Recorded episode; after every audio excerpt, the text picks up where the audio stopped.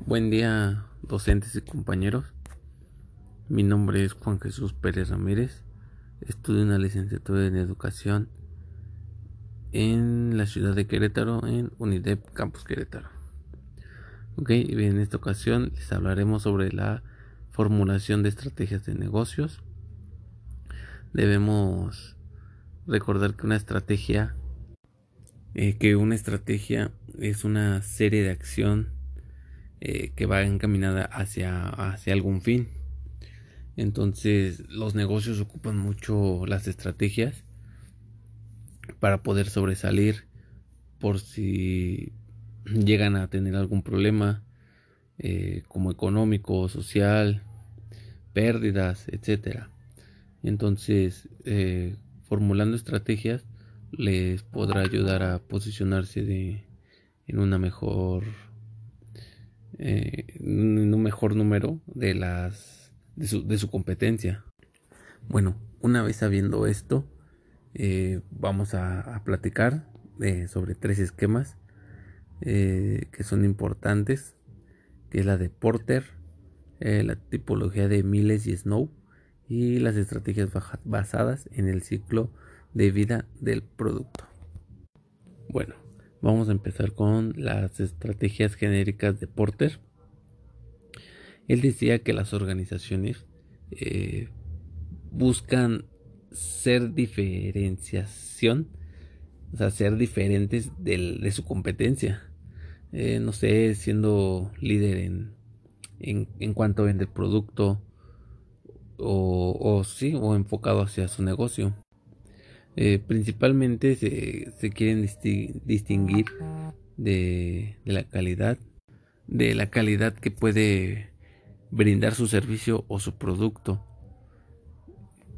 Normalmente las empresas que logran dominar eh, esta estrategia están mejor posicionadas y generan más ingresos que sus competidores, ya que son los que tienen eh, a los clientes más fieles y, teniendo un cliente fiel pagaría lo que fuera por por ese servicio o ese producto que está adquiriendo. Ok, entonces otra que nos comentaba Porter es la estrategia de liderazgo en costos, como lo dice su nombre.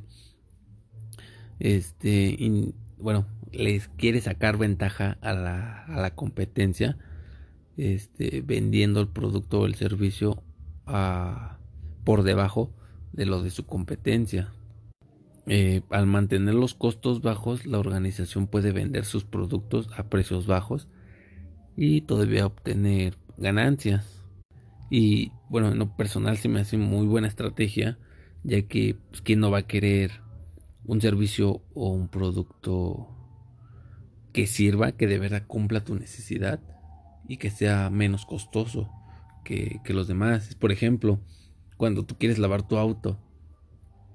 Eh, no te vas a ir a, uno donde te cobren 200 pesos, a uno donde te cobren 50 y hacen absolutamente lo mismo.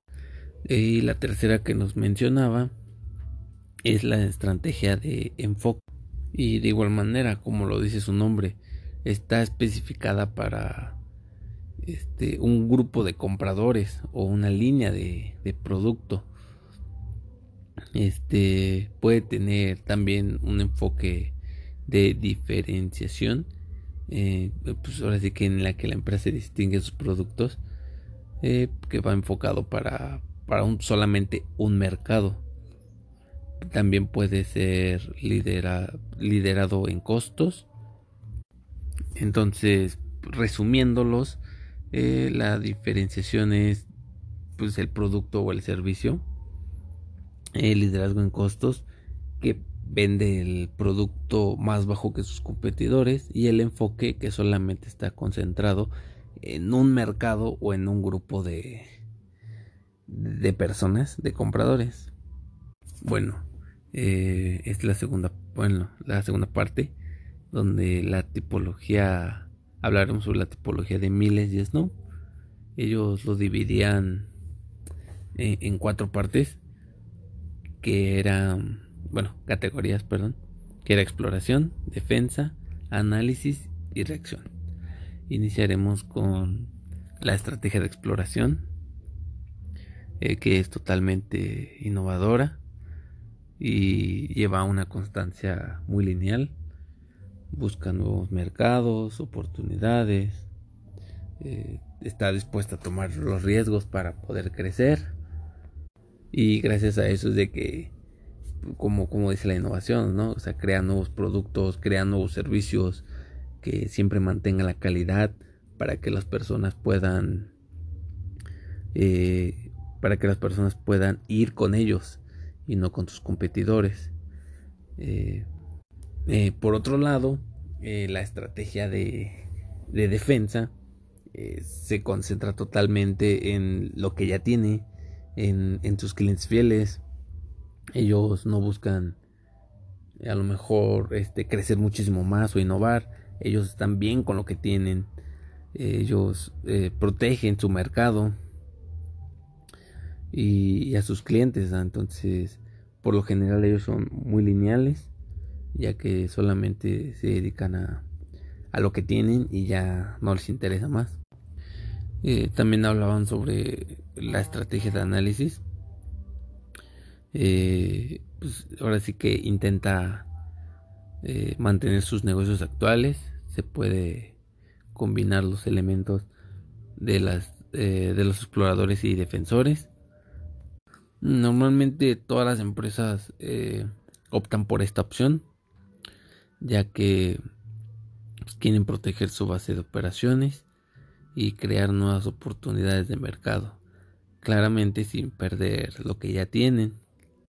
Y por último, y no menos importante, una estrategia de reacción no tiene un enfoque, digamos, consistente o estratégico.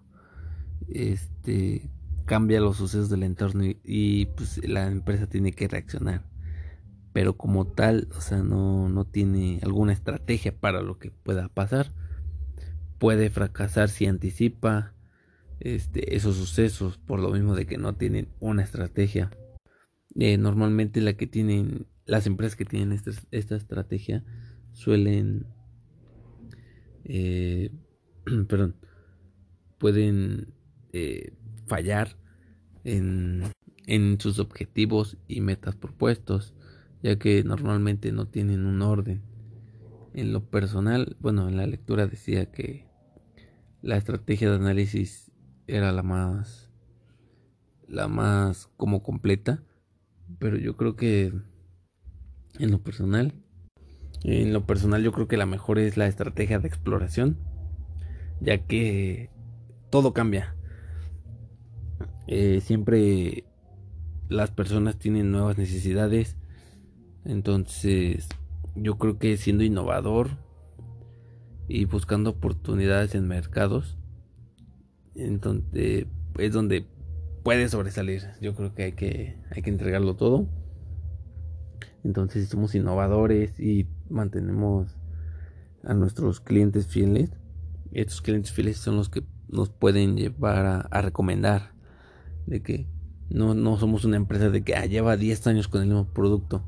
A lo mejor sí tenemos el producto para que sirva lo mismo, pero a lo mejor lo hacemos para más fácil eh, que realice su actividad que necesita.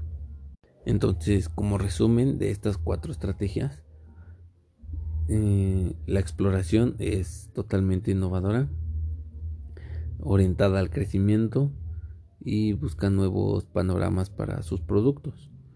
El defensa este, protege ya lo que tiene, se queda con lo que tiene, eh, tiene un crecimiento este, estable, lineal y protege solamente a sus clientes. No les interesa tener clientes nuevos. El análisis mantiene eh, los mercados actuales y la, satisfacción actual de los clientes. Eh, con un poco más hacia la innovación y la reacción, que es una que no hay una estrategia clara, que es pase lo que tenga que pasar mediante lo que pueda suceder en el, en el entorno mundial. Bueno, y la tercera es las estrategias basadas en el ciclo de la vida del producto.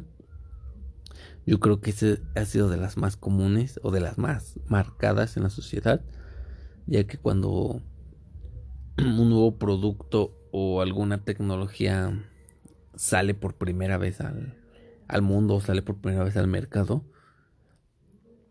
eh, la demanda es absolutamente altísima. Entonces todo el mundo lo quiere tener, todo el mundo lo quiere conseguir. Y ahí es donde muchas empresas entran y lo crean para, para suministrar el, o sea, para poder darles el, producto al, a quien lo necesite. Entonces las empresas fabrican muchos, muchos productos o, el, servicio. Mm, y crean muchas cosas, pero sin, sin, como digamos, o sea, lo hacen de manera correcta. No, nunca, nunca está en duda su calidad. De igual manera, en esta estrategia entran cuatro etapas, que es la introducción, que es la que acabo de comentar. Después sigue la de crecimiento, que es donde más empresas empiezan a, de igual manera hacer el producto y todos siguen su crecimiento. Eh, la tercera etapa es la de madurez, donde como ya muchas personas obtienen el producto, la demanda empieza a caer, ya que ya no es tan popular, porque ya las personas que lo necesitaban ya lo tienen, ya lo tienen consigo. Entonces, eh, la cuarta, bueno, empiezan a caer las ventas.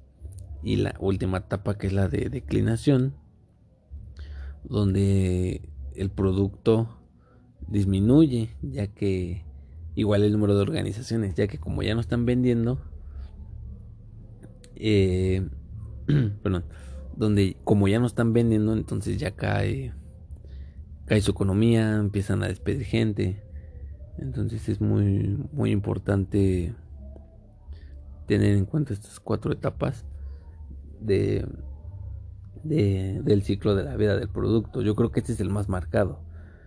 Por ejemplo, no sé, cuando, se, cuando algo se pone de moda que todo el mundo lo quiere tener, va, lo compra y las, fábricas las fábricas o las empresas fabrican muchos productos.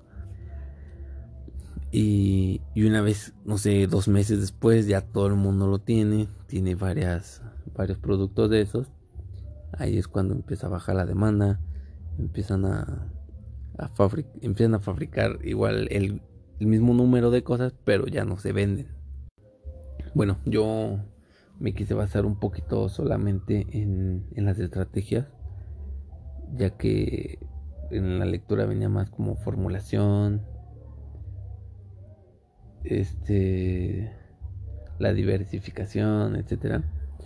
Pero yo creo que lo más importante y lo primero que debemos de, de comprender son las estrategias, ya que, como comentaba al principio del, del, audio, es que todas las empresas deben de tener una para poder sobresalir. Ya vimos el, el caso de, de las estrategias de reacción que no, que no es muy confiable, que muchas de las empresas pierden bueno, perdón, tienden a perder, tienden a no estar preparados, a no estar listos a lo que viene. Entonces, yo creo que sí es lo más, lo más importante formular una estrategia para, para la empresa, para lo que viene, para lo que se nos pueda presentar, los problemas, para lo que queremos. Pero claro, este, para la estrategia debemos de tener muy claro los objetivos este a corto, a mediano y a largo plazo y tener la meta bien estructurada, que todos nuestros empleados, todos nuestros jefes, toda la corporación sepa cuál es nuestra meta, cómo, cómo cada quien puede portar su granito de arena para, para poder este, conseguirlo.